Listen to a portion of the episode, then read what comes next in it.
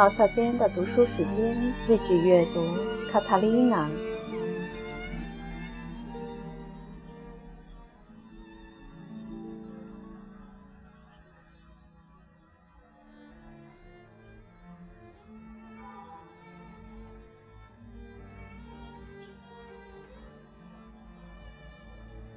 七，不难想象，汤呼安和汤纳比奥兰特是多么欢欣地渴望着看到分离了这么多年的那两个儿子。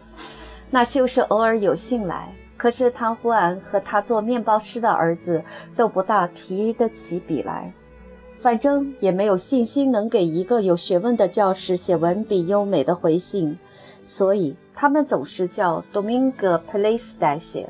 他写的使他们和他本人完全满意，因为他对自己优雅的文笔颇为得意。另一方面，唐曼诺埃尔却跟他们从来不同音讯，除了那回他谋求卡拉特拉瓦勋章，必须提供他祖先血统纯正的证明时，才写过信来。那回也动用了多明戈的才能。他编写了一份家谱，依法由地方官员宣誓作证。这家谱追溯到娶英王亨利二世之女艾莉诺拉为妻的卡斯蒂利亚王国王阿方索八世，中间丝毫不混杂犹太血统。汤霍安的两个儿子的归来，不仅是汤曼努埃尔常年转战沙场之后的衣锦荣归。和布拉斯科修士晋升为主教，而且兴逢他们双亲的金婚典礼。两兄弟约定在离城二十英里光景的一个镇上相会，然后一起隆重地进城。他忽然想到全城准备欢迎他们的盛况，多少可以抵消可怜的马丁常年的丢丑，心里蛮高兴。他当然不可能安顿他的两个儿子和他们的随从人员在他破破烂烂的田庄里住，于是安排好让主教在东明我会女修道院里下榻，而罗德里格斯堡公爵的总管因为主人到马德里去了，在公爵府里让出了一间屋子，请汤曼诺埃尔居住。这重大的日子到来了，城里的贵族骑着马，行政官吏和教士们骑着骡子走在前头。汤欢和汤纳比奥兰特带着马丁和他的妻儿，乘着一辆由一位贵族借给他们的马车，跟在他们后面。不多一会儿，就看到大家热切盼望着的来客，顺着那条尘土飞扬、弯弯曲曲的大路过来了。主教穿着多米沃会修士的服装，骑在骡背上，和他骑着战马的弟弟并肩骑行。唐曼努埃尔穿着一身镶金的盔甲，绚烂夺目。他们后面是主教的两个同一修会的秘书和他的仆人们，然后是这员名将的一些服饰豪华的侍从。主教向那些前来迎接他的显贵人物致了意，听完了一些雄辩的欢迎词，便要求见他的父母亲。他们原先谦恭地待在后边，这下可走到前面来了。他那比奥兰特正要跪下来吻主教的戒指，主教连忙挡住他，把他抱在怀里，亲吻他的双颊，使旁观者同声赞叹。老母亲哭了起来，使得在场的人都感动地淌下了眼泪。他吻了他父亲，然后当二老转向他们第二个儿子的时候，他问起马丁，面包师傅。有人大声叫喊，马丁带着妻子和一群孩子从人丛中挤出来。他们都穿着他们最好的衣服。这个面孔红彤彤的、笑嘻嘻的胖子看上去精神挺饱满。主教亲切地跟他打招呼，而唐曼诺埃尔则带着点儿屈尊垂顾的神气。孔苏埃洛和孩子们跪倒在地上吻主教的戒指。主教谦和地祝贺他兄弟人丁兴旺，以及孩子们身体都很健壮。汤胡安和唐纳比奥兰特。在给主教的信中，把小儿子结婚和一个个孩子生下来的情况都告诉过他。但是从来没有敢把他成了个做小买卖的事儿告诉他。这回他们兄弟碰头了，老两口看着他们，心中惴惴不安。明知道这事情就要露马脚，可他们总巴望不要在这欢庆的日子里出什么煞风景的事儿。经过好一番争论，才商定由谁骑马走在这城市的两个想要儿子的右边，谁走在左边。尽管还有不少人对这样的安排心里有疙瘩，但是队伍总算排好，浩浩荡荡开进城来。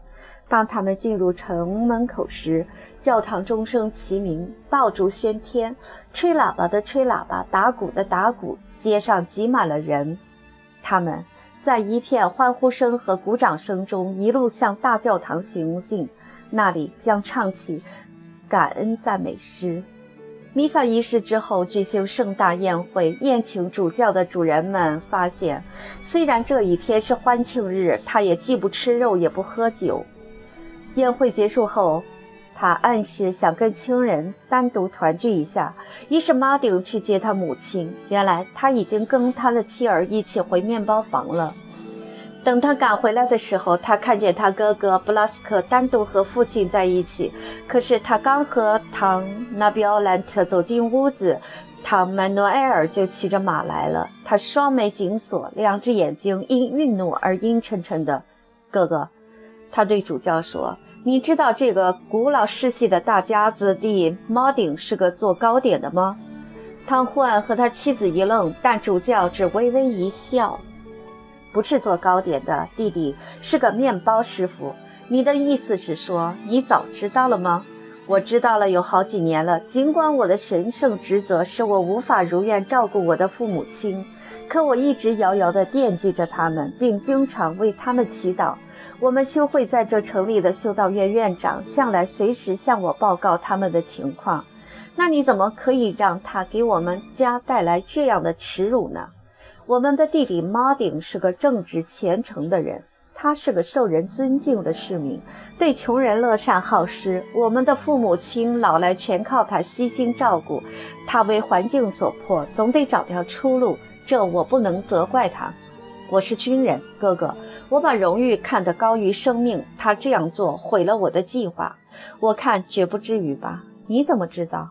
唐曼努埃尔恼火地说：“你又不知道我的计划是什么。”一个微笑的影子刹那间掠过主主教严肃的面容。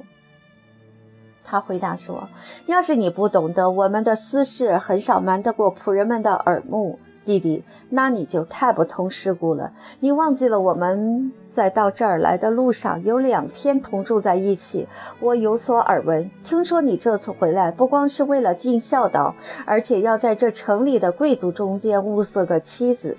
尽管我们的弟弟捡了这个行业，但是单凭圣上恩赐给你的爵位和你在征战中得来的财富，我看你就足以轻而易举地达到你这个目的了。马丁在旁边听着，丝毫没有羞愧的表情。他那张和善的脸上的神气，很像是正在咧着嘴笑。不要忘记，曼诺埃尔，这时他说话了。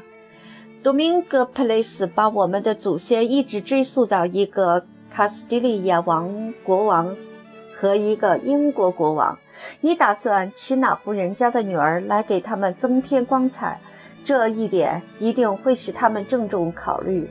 多明戈对我说：“有个英国国王也是做饼的，因此国王的子孙烘制面包也许并不是什么丢脸的事，尤其是那正是一致公认的全城最好的面包。”你说的这个多明戈·佩雷斯是谁？这位军人绷着脸问。这个问题不太容易回答，可马丁还是尽力回答了。一个有学问的人，还是个诗人。我记得他，主教说，我们一起在神学院念过书。汤曼诺埃尔不耐烦地把头一仰，转向他父亲：“你为什么听任他这样羞辱我们？我当初并不赞成，我曾经千方百计阻止他这样做。”这时，唐曼诺埃尔严峻地转向他弟弟。这样说，你胆敢违背你父亲的意志？父亲的意志对你应该就是命令。你替我说出一个理由，只要一个，说明白你为什么把体面抛到九霄云外，堕落到竟当了面包师傅。饥饿，整个世界好像一座砖石大厦般瘫倒下来。汤曼诺埃尔应下压下了冲到嘴边的一声憎恶的怒骂。主教嘴角上又一次泛起一丝微笑。即使圣人，也还有一丁点人性。他们两人相处了两天，主教得出的结论是他对这个当军人的弟弟实在不大有好感。他责怪自己，可是他那满腔的基督徒的博爱精神却不足以克服他对汤曼诺埃尔的这种看法。他是个粗野、残暴和盛气凌人的家伙。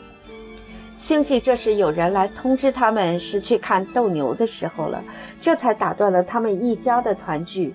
两兄弟被安排在荣誉席上，市政当局花了许多钱才买到头等的公牛。这场斗牛的场面正配得上这一天的盛况。等斗牛结束后，主教和他随从的修士们同到多明我会女修道院休息，唐曼诺埃尔则到为他准备好的住所去。市民们各自分散，有的回家，有的上小酒店，去议论这令人兴奋的一天。多明戈·佩雷斯最终回到了他妹妹家。